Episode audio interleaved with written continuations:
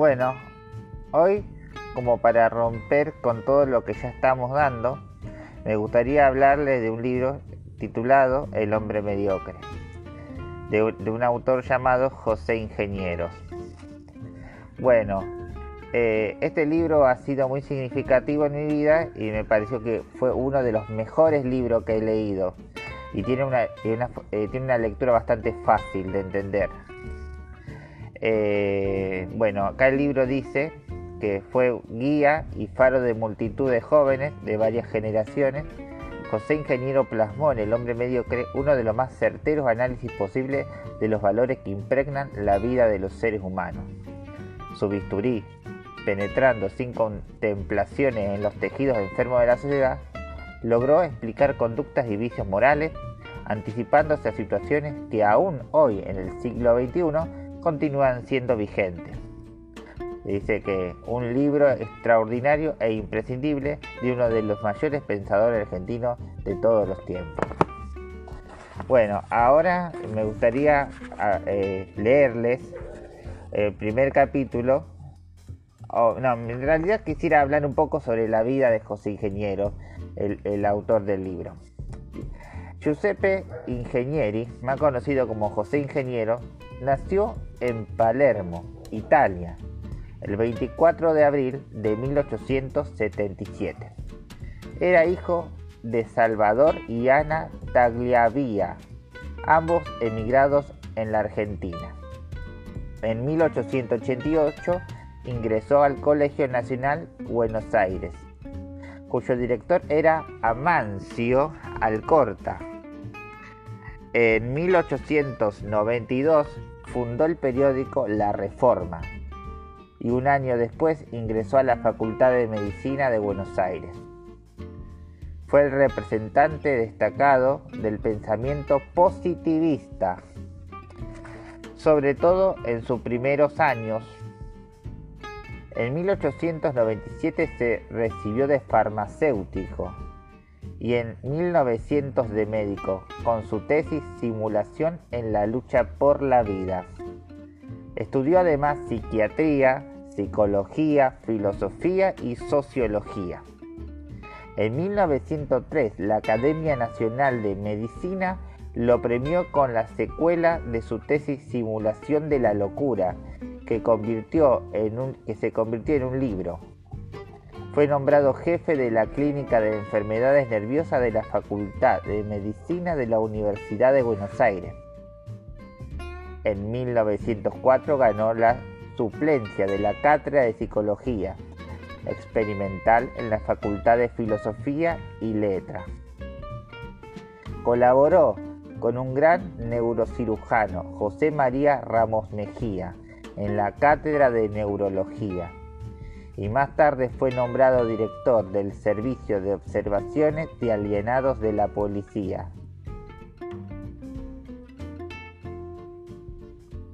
Durante muchos años estuvo al frente de los archivos de psiquiatría y criminología y se hizo cargo del Instituto de Criminología de la Penitenciaría Nacional de Buenos Aires. Estas tareas lo convirtieron en un experto en la materia y viajó por toda Europa dando conferencias en las universidades. En 1908 obtuvo la titularidad de la Cátedra de Psicología Experimental en la Facultad de Filosofía y Letras de la Universidad de Buenos Aires y fundó la Sociedad de Psicología. Un año después fue elegido presidente de la Sociedad Médica Argentina y nombrado delegado argentino del Congreso Científico Internacional de Buenos Aires. Ingeniero fue un inquieto estudiante eterno, pues cuando ya había obtenido logros rutilantes en su carrera, amplió sus conocimientos científicos en las universidades de París, Ginebra, Lausana y Heidelberg. Sus ensayos sociológicos críticos y políticos tuvieron una gran influencia en la enseñanza universitaria latinoamericana en general y argentina en particular. Además de dirigir su periódico bimestral sobre filosofía, colaboró en diferentes publicaciones en las más en las que plasmaba su pasión por la ciencia. Fue considerado un intelectual destacado en su tiempo y, lo que, y los que lo conocieron no dejaron de hacer notar que poseía un excelente humor, algo sarcástico. Era amigo de las bromas y le gustaba reírse de los prejuicios de la sociedad. Esta característica le hizo ganar sin esfuerzo la simpatía del alumnado y obtuvo un amplio apoyo del movimiento estudiantil durante la reforma universitaria iniciada en 1918, en la que se destacó como escritor y fue nombrado maestro de la juventud de América Latina. En 1914, José Ingeniero contrajo matrimonio con Eva Rutenberg en Lausana, Suiza, fortaleciendo un noviazgo que se había iniciado en Buenos Aires. Tuvieron cuatro hijos, Delia, Amalia y Julio y Cecilia. Hacia 1920 comenzó su lucha política. Un año antes había renunciado a todos los cargos en, en lo que estaba nombrado y participó activamente en favor de grupos progresistas de izquierda, Claridad. En 1922 propuso la formación de la Unión Latinoamericana, un organismo de lucha contra el imperialismo. Tres años después creó el mensuario Renovación, en el que firmaba sus opiniones vehementes y contestatarias con los seudónimos Julio Barrera Lynch y Raúl H. Cisneros. Sus ideas sobre la identidad latinoamericana tuvieron gran influencia en varias generaciones del continente, pero su pensamiento chocó contra la rígida postura del socialismo de estados de Estado. Comenzó a colaborar con periódicos anarquistas y continuó poniendo en libros sus ideas. Aunque había nacido en Italia, se consideraba argentino y vinculado vinculado a los destinos del país en que se había educado. Su libro Evolución de la idea argentina ayudó a comprender mejor el desarrollo histórico de la Argentina como nación. José Ingeniero murió el 31 de octubre de 1925 a los 48 años en Buenos Aires. Bueno, el libro sí tiene bastante humor, me, fue, me hacía reír también, estaba muy bueno. Bueno, ahora le voy a leer el primer capítulo, que es El hombre mediocre. Se titula Aurea Mediocrista y dice así. Hay ciertas horas en que hay cierta hora en que el pastor ingenuo se asombra ante la naturaleza que le envuelve.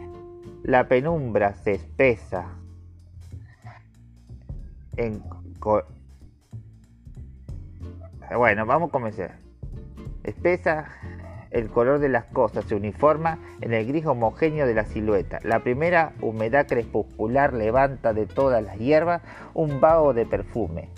Aquíétase el rebaño para echarse a dormir. La remota campana tañe su aviso vesperal.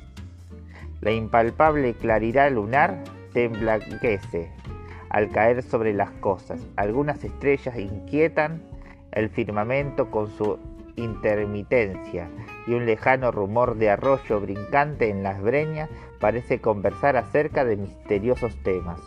Sentado en la piedra menos áspera que encuentra al borde del camino, el pastor contempla y enmudece, evitando en vano, invitado en vano a meditar por la convergencia del sitio y de la hora. Su admiración primitiva es simple estupor, la poesía natural que le rodea, al reflejarse en su imaginación, no se convierte en poema. Él es apenas un objeto en el cuadro, una pincelada, un accidente en la penumbra. Para él, todas las cosas han sido siempre así y seguirán siéndolo, desde la tierra que pisa hasta el rebaño que apacienta. La inmensa masa de los hombres piensa con la cabeza de ese ingenuo pastor no entenderían el idioma de quien les explicara algún misterio del universo o de la vida, la evolución eterna de todo lo conocido, la posibilidad de perfeccionamiento humano en la continua adaptación del hombre a la naturaleza. Para concebir una perfección se requiere cierto nivel ético y es indispensable alguna educación intelectual. Sin ello pueden ni tenerse fanatismo y supersticiones ideales jamás. Los que viven debajo de ese nivel y no adquieren esa educación permanecen sujetos a dogmas que les imponen otros, esclavos de fórmulas paralizadas por la herrumbre del tiempo. Su rutina y sus prejuicios parecenles eternas, mente invariable. Su obtusa imaginación no concibe perfecciones pasadas ni venideras. El, estrecho horizonte de su experiencia constituye el límite forzoso de su mente. No puede formarse un ideal. Encontrarán en lo ajeno una chispa capaz de encender sus pasiones. Serán sectarios, eh, pueden serlo, y no advertirán siquiera la ironía de cuantos les invitan a rebañarse en nombre de ideales que pueden servir, mas no comprender. Todo en sueño seguido por muchedumbre solo es pensado por pocos visionarios que son sus amos. La desigualdad humana no es un descubrimiento moderno.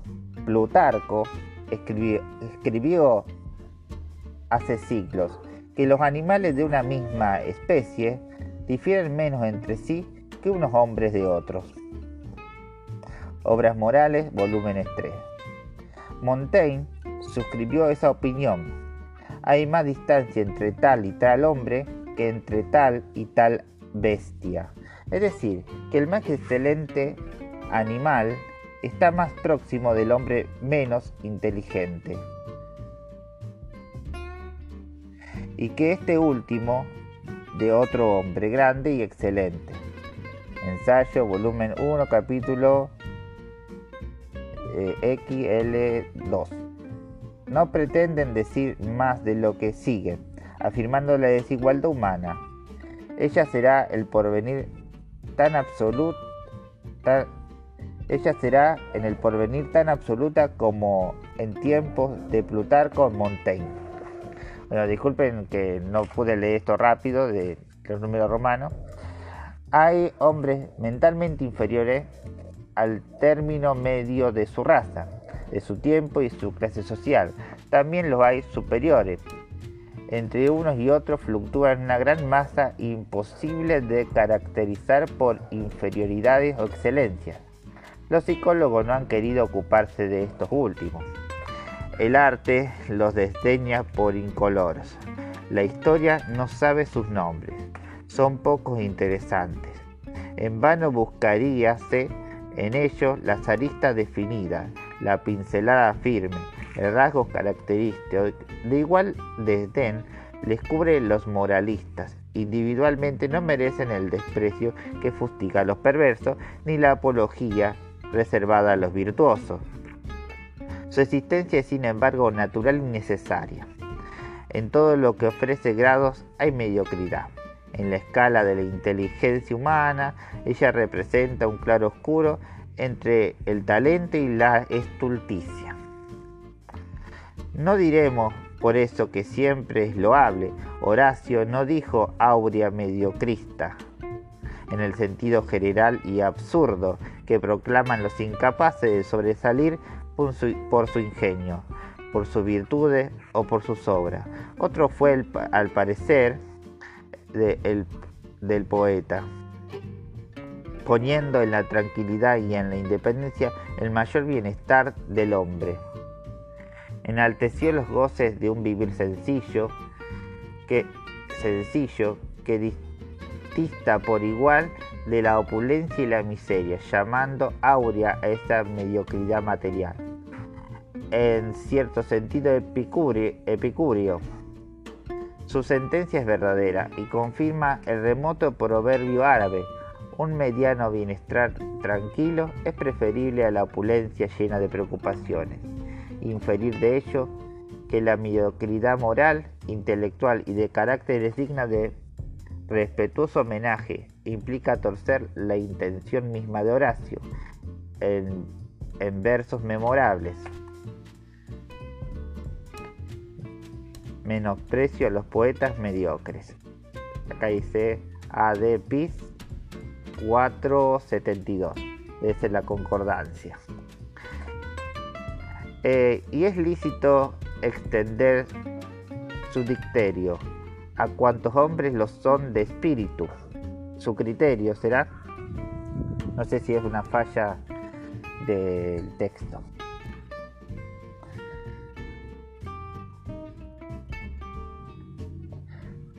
¿Por qué? ¿Por qué subvertiríamos el sentido de aurea mediocristas clásico? ¿Por qué suprimir desniveles entre los hombres y las sombras, como si rebajando un poco a los excelentes y puliendo un poco a los vastos, se atenúa la desigualdad creada por la naturaleza? No, no concebimos el perfeccionamiento social como un producto de la uniformidad de todos los individuos, sino como la combinación armónica de originalidades incesantemente multiplicadas.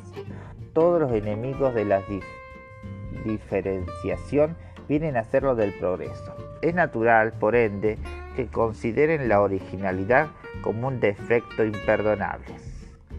Los que tal sentencian inclinarse a confundir el sentido común con el buen sentido como si erañando la significación de los vocablos quisieran emparentar las ideas correspondientes, afirmemos que son antagonistas. El sentido común es colectivo. Acá dice que el sentido común es colectivo, inminentemente retrógrado, retrógrado y dogmatista. El buen sentido es individual, siempre innovador y libertario. Por la observación al uno o al otro se reconoce la servidumbre y la aristocracia naturales. De esa insalvable heterogeneidad nace la intolerancia de los rutinarios frente a cualquier destello original. Estrechan sus filas para defenderse, como si fueran crímenes, las diferencias. Esos desniveles son un postulado fundamental de la psicología, las costumbres y las leyes.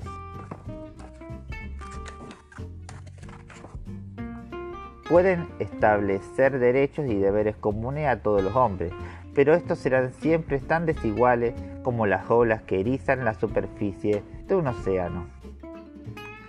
Bueno, hasta acá llegó.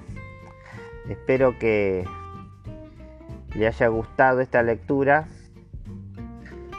y si es así, me alegro.